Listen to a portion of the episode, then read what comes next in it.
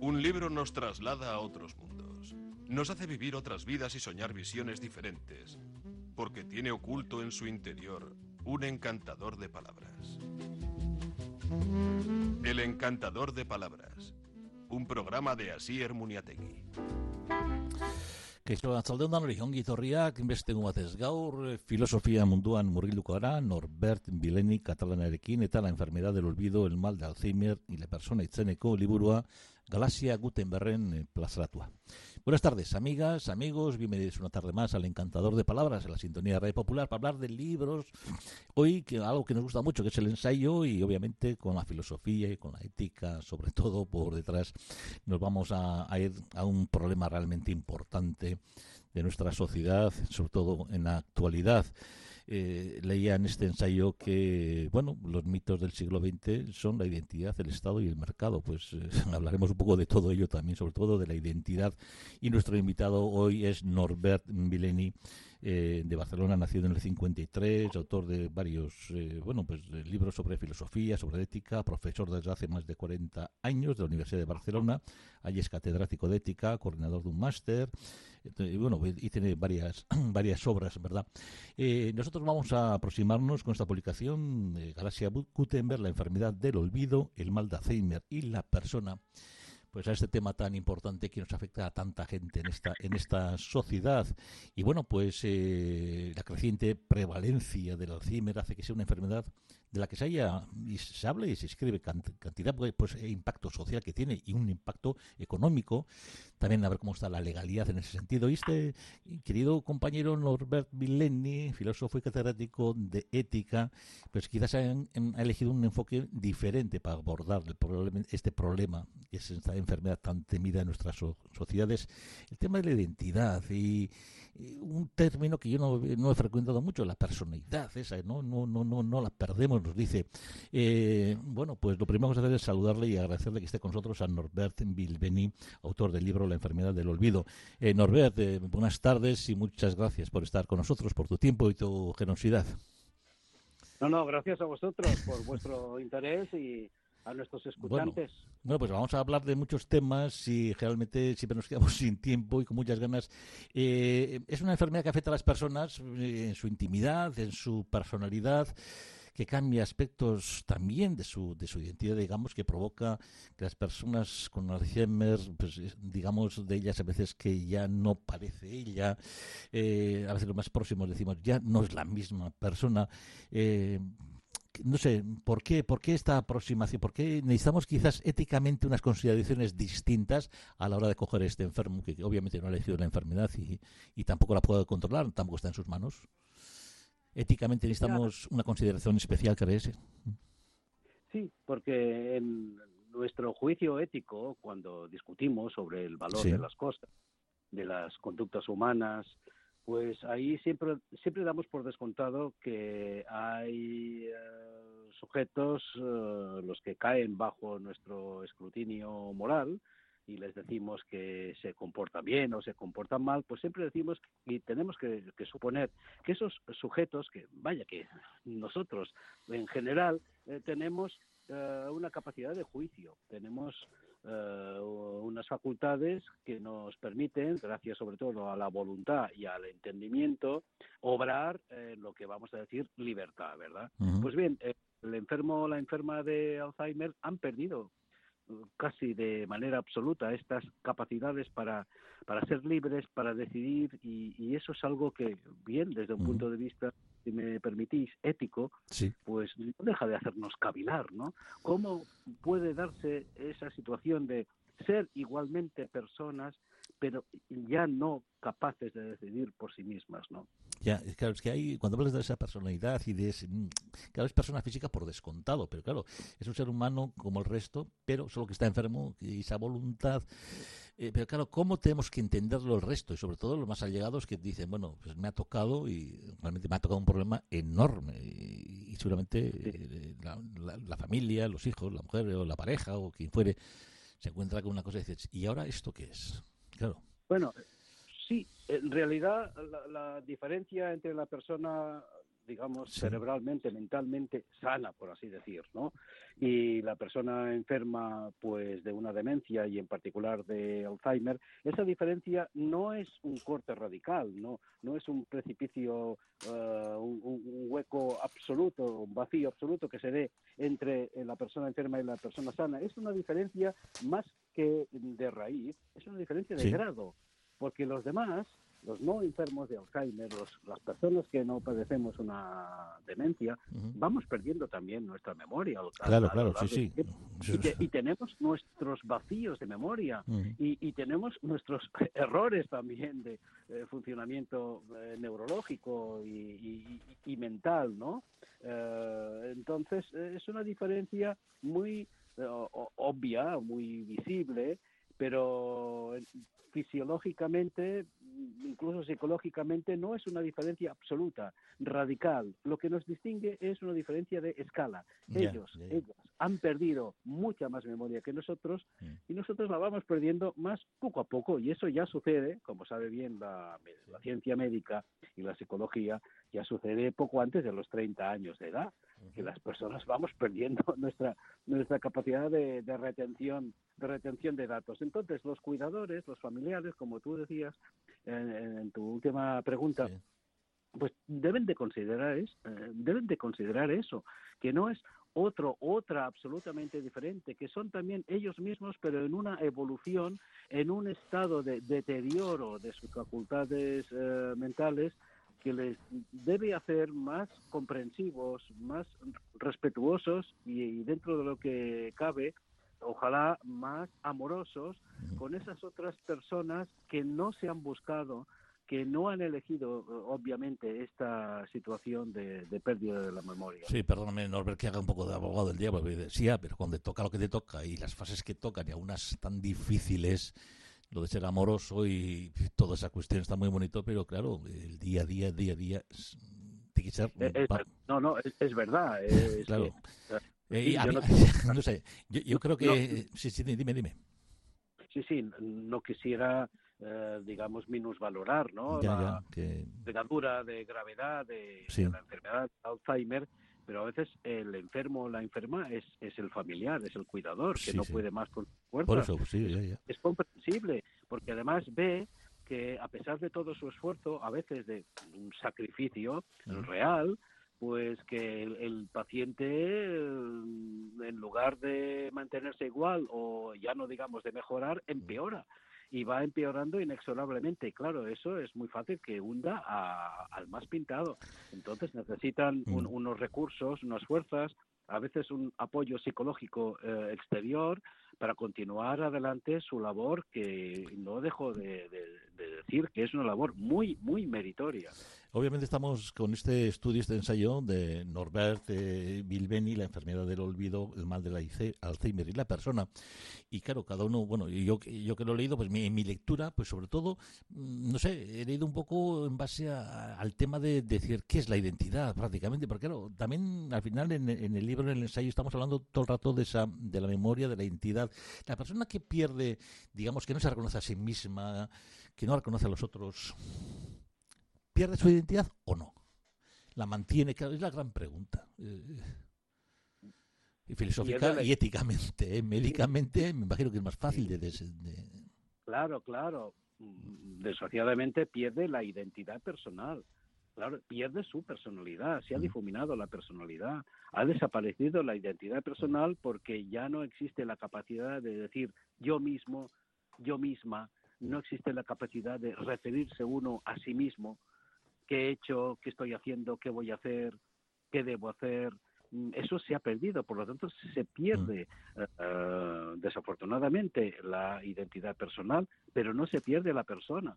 Es como, como, como, una vela, ¿no? Una vela encendida que va agotando poco a poco la cera pero la llamita es la, siempre la misma, aunque quede solo dos milímetros de cera. Esa llama es la persona. Bueno, dices en, en, ese sentido en el ensayo, bueno, pues que se intensifica la percepción moral de la particularidad de cada afectado y que y no, vamos, no vemos tanto la enfermedad como al enfermo. ¿Eso es así? Claro, es así, es así. Y, debemos seguir viendo más al enfermo que a la enfermedad, mm. porque esta es una enfermedad que dentro, bueno, de unos eh, límites mm, más o menos conocidos dentro de la neurología, de su duración, del pronóstico de, mm, de su empeoramiento y de la duración de esta patología, que es aproximadamente entre 4 o 10 años, pues eh, queda muchas sorpresas, depende de cada paciente. Hay pacientes que incluso al margen de la actividad eh, y de sus facultades anteriores en su época, digamos, de, de, salud. Al margen de ello, hay unos pacientes que resisten mejor y otros que no tanto. Hay unos que conservan la memoria antigua de su niñez, de su adolescencia, que repiten canciones, recuerdan oraciones, etcétera, y otros que a pesar de haberse, de, haberse, por ejemplo, dedicado a la enseñanza o a una actividad profesional de mucho, vamos a decir así, intelecto, ¿no? Pues a pesar de ello, eh, están en, peor situación que, que, otra persona que no ha tenido esa actividad y que recuerda la letra de canciones. Hay una enfermedad muy impredecible. Hay, hay un papel importante que es el de la familia, el cuidado se queda con amoroso, con amor, con dedicación, y los cuidadores. Eh, dices en el, estudio que mm, no se puede obligar a, un deber súper erogatorio, lo, dices con ese término, que, imagino que es, que es ir más allá quizás de las posibilidades que tenga.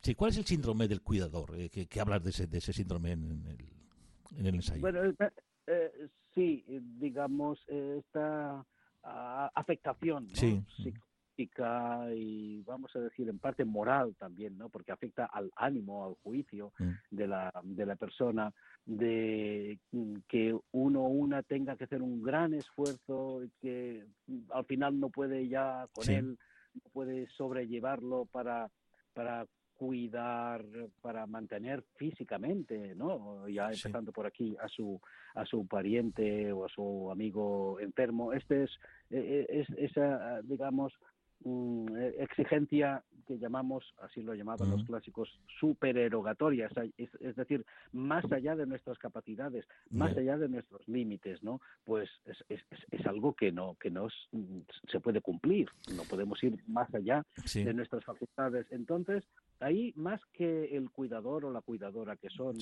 profesionales, que son profesionales y que tienen su adiestramiento, eh, es el, familiar, ¿no? Ah, la, pareja. Muchas veces la pareja hombre, porque quien más se afecta del Alzheimer es, eh, es la mujer.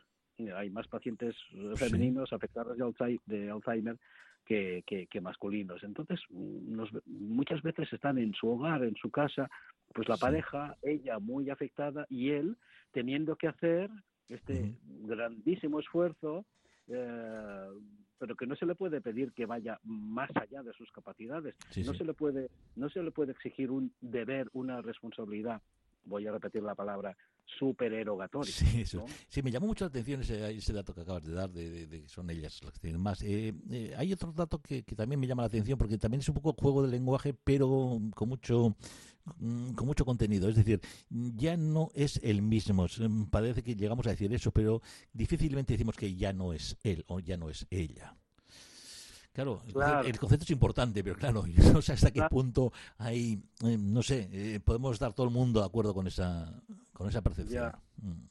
Sí, sí, es un lenguaje un tanto ambiguo. Eh, Sí, pero, pero funciona. Mm, todos entendemos rápidamente cuando se nos dice, oye, que, que ya no es la misma. ¿eh? Claro, ya entendemos y lo intuimos y decimos que sí, que es verdad, que ya no es el mismo, que ya no es la misma. Hace un poco tiempo antes de escribir el libro, eh, me parece que yo no lo refiero, eh, pero estaba en una reunión de amigos, uno de ellos antiguo catedrático de universidad y con y ya llevaba pues un par de años de, solo un par de años de, Alzheimer. Y estuvimos hablando y él más o menos decía algo, ¿no? Sí, nos entendía, le entendíamos también, pero ya le veíamos bastante afectado. Y cuando él se retiró y, quedamos los demás, eh, alguien de nosotros mm, comentó, oye, ya no es el mismo, ¿eh? Y, los demás dijimos, pues sí, sí, es verdad, ya, ya no, ya no, ya no es quien era, ya no es el mismo. Pues bien, no es el mismo, no es la misma, pero es él, es ella. ¿Cómo no va a ser él? ¿Cómo no va a ser ella? por lo físico, por lo psicológico, por el recuerdo que tenemos, por las muestras que todavía nos da de si fue una persona, por ejemplo, cortés, educada, amable, en la enfermedad seguirá siendo así. Si fue una persona solitaria, brusca, desabrida, pues en la enfermedad seguirá siendo así. Es decir, que hay algo muy importante que permanece. Estamos, hablando de la enfermedad del olvido, que es el título, el mal del Alzheimer, la persona de Norbert Bilbeni, publicada en Galaxia Gutenberg. Eh, en ese sentido, ¿cómo, ¿cómo se puede guardar la identidad del otro? Porque quizás, claro, la memoria mm, a veces se vuelve muy selectiva ante una enfermedad mental o incluso ante la muerte. ¿Cómo, cómo se guarda la identidad del, del otro? Esto la, la memoria sí nos eh, brinda pues eso la ocasión de la nostalgia la rememoración eh, la memoria no nos la quita nadie y al final de la vida pues uno de nuestros pocos placeres es el de recordar las cosas buenas, ¿no? Mm. Y, muchas veces, muchas veces maquillamos esas cosas buenas, otras veces las olvidamos y otras veces recordamos demasiado las cosas malas o, o, no, las recordamos en absoluto. Es decir, la memoria siempre es selectiva, siempre hay una operación ahí afectada por eh, nuestro juicio del presente, afectada por la imaginación, por los sentimientos. La memoria es así de, de lábil, ¿no? Es así de, de, voluble, ¿verdad? Entonces, eh, bueno, la, la persona y la memoria son consubstanciales.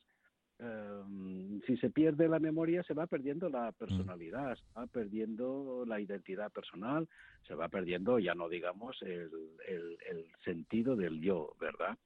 Pero ya desaparecida la memoria, mm, esa mismidad, esa personalidad, eh, ese yo uh, han desaparecido también. Y lo que resta es lo que yo llamo Uh, inspirándome en un filósofo de origen vasco, ¿no? En Xavier Zubiri.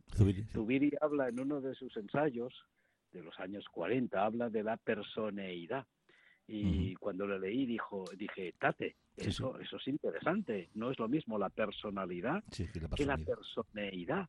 Ah, la personeidad, el ser personas, lo mantenemos hasta el final, porque somos eh, eh, sujetos, miembros de la especie humana. Somos seres humanos y además tenemos una dignidad. Ese ser miembro de la especie humana, el ser un ser humano y el ser alguien portador de dignidad es lo que nos hace personas, aunque haya desaparecido la personalidad. Dices o afirma que estamos hechos de, un intercambio de energías e información en sucesivas etapas guardadas por la memoria. Si perdemos la memoria, dejamos de estar hechos es acumulativa, las memorias, eh, ya he dicho antes, bueno, no he dicho nada que no se sepa, que la memoria es así de cambiante, ¿no? Que la manejamos muchas veces a voluntad, ¿no? Otras veces no, otras veces es más una memoria eh, digamos, automática, ¿no? O espontánea. Recordemos ahí toda la novelística del famoso Marcel Proust, ¿no? Y la escena de, de la Madalena en, la taza de té que le lleva a tantos recuerdos infantiles, ¿no? Entonces, eh, sí, esa, esa memoria, mm, pues es un factor clave es un, es un factor uh, uh, clave. ¿no? no sé si doy respuesta a tu pregunta. ¿Me, me puedes re sí, repetirlo? Sí, yo, yo te decía que como al afirmar que estamos hechos de un intercambio de energías y de ah, información en sucesivas etapas, esas están guardadas por la memoria. Claro, decimos, yo, yo me pregunto, entonces, cuando perdemos la memoria, perdemos de alguna manera a nosotros mismos, a la persona. Porque estamos hechos de esa energía y esa información. Esos van sucesivas etapas y guardadas en la memoria. Se pierde la memoria. Digo, me da la impresión que dices, joder, es como decir, sí, sí, pero entonces aquí mismo estás afirmando que desaparecemos cuando desaparece la memoria sí, pero no, no desaparece la persona. ¿no? ya, ya, es que, sí, es que ahí está, es que siempre estamos con... Claro, mm. es que hay personas que no saben su nombre, ni reconocen a, su cónyuge, a su hijo, no, no les reconocen, ni mucho menos saben sus nombres, es que no sabe, no saben ni qué, ni, ni para qué sirven las tijeras, ni qué son unas tijeras, es que se olvidan las lástima, ¿no? Se olvidan de todo, se miran al espejo y no se reconocen. Un amigo ve a otro amigo, ambos afectados de, Alzheimer y no se dirigen la palabra, no se reconocen. Aún habiendo sido amigos de toda la vida, se encuentran en el centro de rehabilitación de la memoria para ver, puede hacerlo lo que lo, lo, que se pueda, ¿no? Para retrasar el avance de la enfermedad y a pesar de haber sido amigos íntimos toda la vida es un caso real, ¿eh? Que yo se ven y ni se saludan, no se reconocen. Bueno, eso es, es, dramático, se ha perdido absolutamente la memoria, pero insisto, no se ha perdido la, la personalidad, no se ha perdido la persona. E incluso hay elementos de nuestro funcionamiento cerebral y de la mente que tampoco se han perdido. Una cierta capacidad de emoción, sobre todo la sensorialidad, la sensibilidad, el sentir el tacto, sentir los abrazos, el, ver la mirada del otro. Eh, yo le he visto caer una, una, lágrima a un enfermo muy avanzado de Alzheimer cuando le dije, oye, esta vez no sé si él me entendía demasiado, porque era hombre, no sé si él me entendía demasiado. Yo creo que algo sí. Eh, acostumbraba a llevarle mm, eh, bombones y en mis entrevistas, en mis visitas, ¿no? Y en la última me olvidé de llevarle bombones y le dije, oye, la próxima vez te traeré bombones. Me miró y le cayó una lágrima mirándome. Ya. Claro. Bueno, pues son los pequeños milagros. A veces lo que quizás es indiscutible por la medicina es que lo que sí desaparece es la identidad personal cuando desaparece la memoria. Claro, claro, no, saben quiénes son. Por eso la identidad sí es la que desaparece. La identidad, la mm. identidad es la mismidad, es decir, ser mm. uno mismo, ser una misma. Decir, yo he sido, o yo lo hago, o dejarme hacer, o yo quiero. Eso es la, la mismidad, ¿no? Mm. Es el ser, el ser uno mismo. Pero claro, con el Alzheimer uno deja de ser uno mismo, deja de ser el, el mismo que era, la misma que eran pero son él, son ella, son personas. Y, aguanta, y, y, su mente, ciertos aspectos, pues prevalecen hasta el final. El sentido del, tacto, por ejemplo, el sentido del oído, un cierto reconocimiento facial muy muy ligero, muy suave, pero hay un cierto reconocimiento, digamos, del rostro, ¿no? Del otro. Eh, en cuanto, digamos que eh, esa persona que está en esa, en esa situación, a nivel mm, legislativo, ¿hay algún tipo de cambio sobre esas personas o, no? Claro, eh, quizás un familia se puede encontrar, y bueno, ante esta pues, persona, imagínate cuando tiene una fase violenta o etcétera, no, sé. Ahí lo único que intervienen los tribunales es en la incapacitación. En la incapacitación, sí. La incapacitación legal, eso exige un trámite.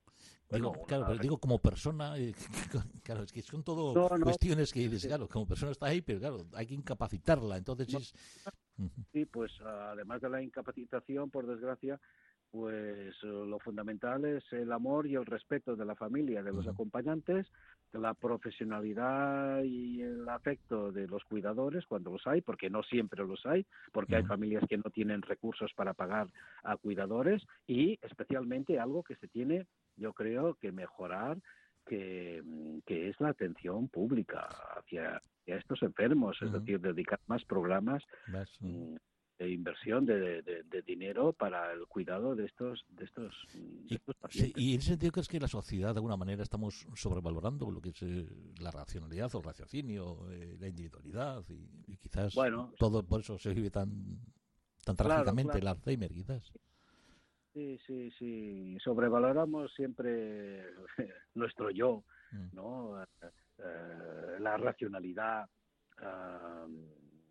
la, propia personalidad, ¿no? Los, las conductas narcisistas, individualistas, eh, que están prosperando ¿no? con el postureo, eh, con la fama, etcétera, es una es la sobrevaloración del la sobrevaloración del, del yo, ¿verdad? Decía el, escritor eh, barcelonés Paniker, Salvador Paniker, deberíamos dedicar la mitad de nuestra vida a reforzar el yo y la, mitad siguiente a debilitarlo y hacerlo desaparecer. Yo intuyo algo algo acertado, ¿no? sí, a Pánico además lo traes en el libro también. Oye, en el sentido de que a veces relegamos socialmente, incluso los familiares, a, la persona enferma de, de Alzheimer, eh, no sé, es una falta de respeto, es que ya uno está tan, no puede ya más. ¿Qué es? ¿Por qué? ¿Por qué se da esa circunstancia? ¿Que es por falta de respeto? ¿Se da esa relegación o es que ya es una consecuencia de...? pueden ser varias cosas. Puede ser que, que, ya no se puede más, que uno ve que ya no puede ser más por, por, por la otra persona y que, y que el mismo familiar o el mismo cuidador, no, sobre todo familiar, no el cuidador, ya se sienten como también hundidos, ¿no? Como también mm. enfermos, ¿no? Ah, porque es el otro gran protagonista. A veces parece, y, creo que a veces es así, no solo lo parece, que es el, enfermo del caso, ¿no? El, familiar que ya no puede más, ¿no? Que está dando todo, todo de sí. Pues eh, tiene que tiene que bregar, tiene que ir hacia adelante y si no, pues ahí eh, el poder público, los poderes públicos, la administración, la salud pública, pues tienen que facilitar que, pueda haber profesionales que, cuiden a quienes eh, los demás, los, eh, allegados, no pueden no pueden cuidar. no Por eso digo que la, la inversión no solo en investigación médica, sino mm. también en cuidado clínico y social, debería mejorar actualmente. Bueno, cómo tratarles desde el punto de vista ético, moral, de qué manera, eh, claro, mm, estar con ellos, hablarles, seguir, seguir tratándolos, eh, seguir dando ese amor, claro, pero... Hasta, mm. hasta, el final, hasta el final, porque puede ser que cuando en alguna ocasión pues nos despeguemos, por, por así decir, ¿no? Eh, de la proximidad, del contacto con el paciente porque ya no podamos más, puede ser debido a ese cansancio al que me refería antes, pero también puede ser debido, mm. no vamos a engañarnos, a que tampoco haya habido mucho amor hacia aquella persona. Y, que, y, que, y que debamos entonces eh, concluir que, que no le queríamos tanto. Si le queríamos mucho, le vamos a cuidar hasta el final lo vamos a tocar, a tomarle la mano, a mirarle, a decirle palabras cariñosas, hasta el final si le queríamos mucho, pero claro, hay, hay familiares que no se quieren tanto. Y, entonces, claro, eso, eso, eso se nota también en el, en el cuidado ¿no? y, la ternura hacia el paciente que son menores. Dices en el libro que la persona es su biografía, que cada uno es único, nos das también las enseñanzas que podemos sacar de, de, esta enfermedad. Eh, claro, eh, yo no sé hasta qué punto también en esta sociedad tan virtual, en la que el contacto directo cada vez es menor, que prácticamente ya no existe contacto ni con los propios familiares, que todo se hace a través de un chat o de un lo que fuere. Eh, claro, pues no, no propicia estas situaciones, ¿no? No sé si, si también esto juega en contra del amor y el cuidado que tanto necesitan, eh, tanto lo uno como lo otro. ¿eh? Ambos tanto lo, los necesitan los, los, los pacientes, ¿no? Entonces, ese tipo, digamos, de individualidad, de familia, de amistad, que está creciendo, nos guste más o menos, pero que es lo que hay, sobre todo a raíz de la tecnología y de su y de su impacto social, pues esos nuevos tipos de relación humana mm, están afectando también a, a todas las enfermedades, al cuidado de todas las enfermedades. Eh, claro, no es lo mismo una pareja que solo se ve en el fin de semana que la pareja que están todo el día juntos y que hace todas las cosas juntos. Así es. Bueno, pues esto, eh, este es el libro, se ha ido el tiempo. Bueno, como siempre, Norbert Bilbeni, La enfermedad del olvido, el mal de Alzheimer y la persona es el título, su título, publicado en Galaxia Gutenberg. Nos, hay muchas enseñanzas y realmente vais a agradecer esta, esta lectura. Eh, como decimos, Galaxia Gutenberg. Norbert, ha sido un placer. bueno, mm, normalmente nos vamos con una canción que se llama Hilar y a la luna, que nos hace todos iguales, universales. Hoy eh, he puesto abajo la de Alzheimer, esta canción, para despedirnos con, de ti. Y, me gustaría repetir solamente una frase que, que es en el libro que me parece muy, muy curiosa, para, quizás para quitar este mal gusto de la enfermedad, que es la, la que decía el Rolling Stone, que Richard, no, no me hago viejo, evoluciono que sigamos evolucionando y que yo creo que los buenos mensajes que nos has dado en este libro, pues bueno, lleguen a mucha gente y gracias por tu dedicación y por tu trabajo y por esa generosidad de ponerlo eh, negro sobre blanco para que todos podamos disfrutar. Norbert, un placer. Muchas gracias. Adiós. Adeu, adeu. Y a todos vosotros, hasta mañana. Bueno, la uno, vierte tal usted enseña Nasier, minete inaugura su jain con mucho, un dibates, ayo, ayo. Me obligó el espejo a seis despedidas de seis aplicadas